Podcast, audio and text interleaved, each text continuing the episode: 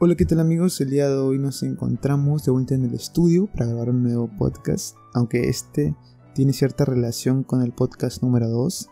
Si no lo has escuchado, te invito a que lo escuches porque es importante tener los conocimientos previos para poder entender lo que dirá a continuación.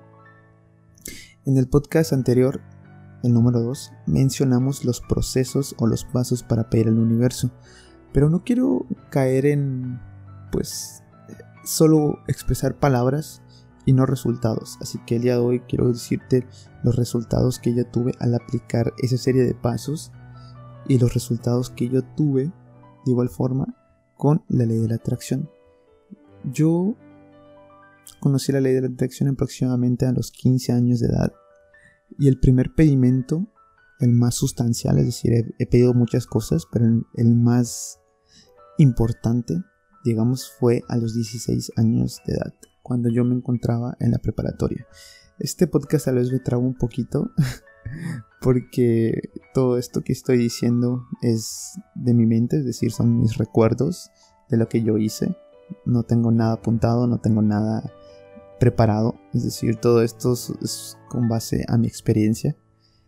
Y pues bueno, voy a empezar. Cuando yo tenía 16 años, pues la verdad es que sufría bastante para de trasladarme a la escuela, hacia la preparatoria, porque pues bueno, me quedaba bastante lejos de, mi casa y pues mis padres eran personas ocupadas que entraban al trabajo de igual forma al mismo horario que yo, entonces no había nadie que me pudiera llevar a la escuela. Entonces, la única forma de ir era caminando o era tomando el camión. Así que pues bueno, esta situación me incomodaba porque decía, no me gusta, no me gusta. Eh, todos los demás, todos mis compañeros llevaban el carro, sus papás los llevaban, sus hermanos y todo. Y yo dije, bueno, pues, ¿qué es lo que necesito ahora o lo que quiero en este momento? un coche. Yo quería un coche. Y sabía que lo primero para poder acceder a tener un carro, pues bueno, era tener la capacidad de, de manejarlo, es decir, aprender a manejar. Entonces yo le digo a mi papá, ¿sabes qué, pa? Quiero que me enseñes a manejar un coche. Y me dijo, ok, ¿quieres aprender? Vale. Todos los sábados y domingos a las 7 de la mañana te vas a levantar para que vayamos a aprender, o sea, para que te vaya a enseñar a manejar. Y yo dije, ok, yo quiero aprender, así que yo tengo que hacer el esfuerzo de, bueno, pues levantarme, madrugar Así que bueno, pues me tardé aproximadamente unos 5 4 meses en aprender a manejar estándar. Así bien, bien, bien. Y en sacar mi licencia. Bueno, en ese entonces es permiso para conducir.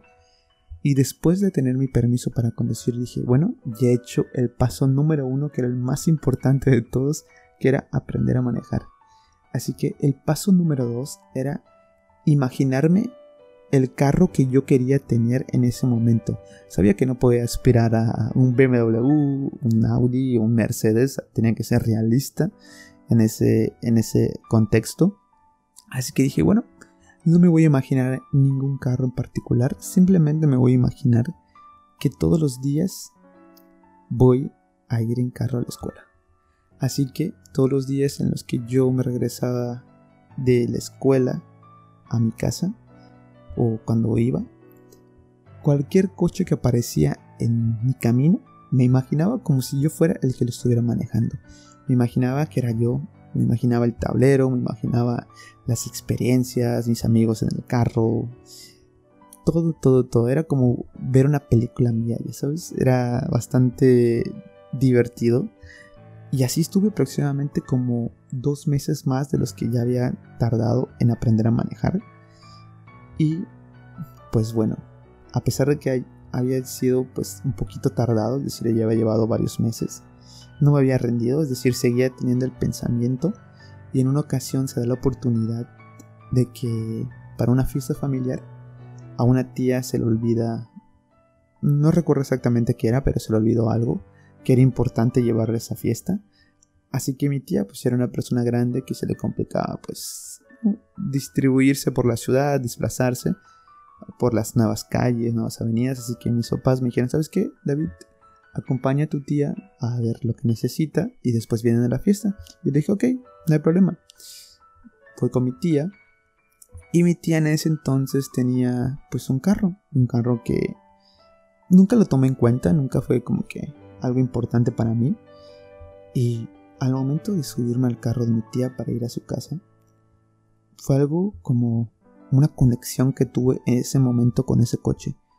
Yo sabía que ese carro, al momento de estar en él, al estar manejando, bueno, mi tía estaba manejando, sentía que yo decía, este carro es mío, este carro es para mí, es para mí, o sea, no, no, no hay forma de que no sea para mí. Me gustaba todo, el color, todo. Y procedía, bueno, agarrar mi celular, tomarle fotos sin que mi tía lo viera, porque me daba pena. Y lo guardaba en mi teléfono, es decir, mi fondo de pantalla era ese carro. Mi foto de WhatsApp, mi foto de, de todo era ese carro. No, no había pensamiento, momento en el que no pensara en él. Mis pensamientos eran 100% ese vehículo. Estamos hablando acerca de... Era como agosto para esas fechas. Y cuando llega el mes de noviembre, que yo cumplí años, pasó algo increíble. Yo nunca fui una persona de expresar lo que quería, es decir, yo nunca le mencioné a nadie el carro que yo quería o nunca le dije nada a mis papás, absolutamente nada, todo fue como que en mi mente, porque en muchas ocasiones había leído que contarle lo que piensas, lo que quieres a otras personas puede crear una cierta mm, negatividad que pueda afectar hacia tu pensamiento, es decir, que te digan, oye, ¿sabes qué? Esa es una tontería, no pierdas el tiempo. No, no, no, yo no quería eso. Era para mí esa información nada más, ese conocimiento, esos pensamientos que tenía, no los compartía con absolutamente nadie. Y bueno, pues como les decía, llega el mes de noviembre. Y para ser exactos, el 21 de noviembre. Y el regalo que me hacen mis papás a mis 17 años era el carro que había querido siempre, el carro de mi tía. Mi papá se lo había comprado a mi tía porque mi tía quería cambiar de carro, así que pues bueno, mi papá pensó que ya tenía la edad suficiente, que ya había aprendido y tenía la madurez, así que ese fue mi regalo. De verdad, no saben la felicidad, el, momento de, de, darte cuenta que, que lo que hiciste, que lo que pensaste durante todos esos meses había llegado a su resultado final, que había obtenido lo que había querido desde siempre, o sea, es decir, desde que había mentalizado tenerlo. Y fue algo increíble. Estuve con ese carro aproximadamente como 3, 4 años. Ah, toda mi preparatoria estuve con ese coche. Al momento de entrar a la universidad pasó algo también muy chistoso. Mi papá tenía un carro pues más lujoso, más deportivo, más bonito, evidentemente.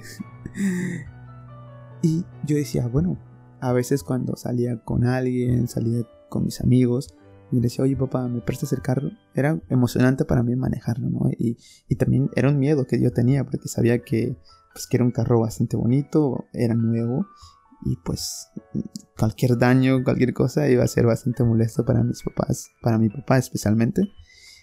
Y adivinen qué pasó después de esos tres años que yo había conseguido mi primer carro, que fue un Suru, un Suru rojo, nunca lo voy a olvidar. No sé dónde ande ahorita, porque lo vendieron, pero, pero nunca lo voy a olvidar. Y cuando entro en la universidad, ese carro que también ya había querido, que era el carro que tenía mi papá, pues bueno, ese carro Adivinen quién lo tiene ahora. Exactamente yo. de igual forma, volví a aplicar todo lo que había hecho con la idea de atracción, pero es una forma mucho más rápida, porque ya sabía, yo ya estaba confiado de que dije, bueno, me lo voy a mentalizar, lo voy a trabajar y este carro va a ser mío. A fin de cuentas, pasó el tiempo y ese carro fue mío otra vez. Es, sigue siendo mío, es el que actualmente tengo. Y pues bueno, ahorita que estoy prácticamente a acabar la universidad, estoy haciendo pues pensamientos de que y es momento de cambiar de carro. Yo sé que el próximo carro que yo tenga, ese ya va a ser algo que ya haya pagado con esfuerzo, es decir, con, con mi propio dinero, con mi trabajo, porque pues bueno, yo estoy estudiando una licenciatura. Así que, pues, esas son las experiencias sustanciales que quería compartirles el día de hoy. Que se puede conseguir todo lo que te propongas, todo lo que tú desees. No, no te detengas ante nada.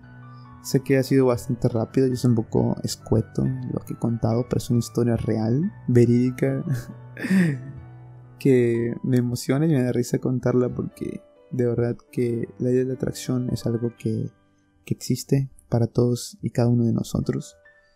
Espero que esta charla, porque siento que te conté algo íntimo de mi vida, o te sirva para creer más y poder conseguir tus sueños y todo lo que te propongas. Espero que te guste. Y pues bueno, me despido. El día de hoy quería contarles esta experiencia. Ya le he contado. Espero que les sirva de motivación para seguir adelante, para seguir creyendo sobre esta maravillosa ley. Sé que no había tocado mucho el tema de la ley de atracción, pero les prometo que vamos a estar de vuelta con más tips y con más consejos de cómo aplicarla. Y bueno, pues sin más, me despido. Espero que estén teniendo una semana excelente y tengan un fin de semana igual de bueno. Así que hasta la próxima, se despide David.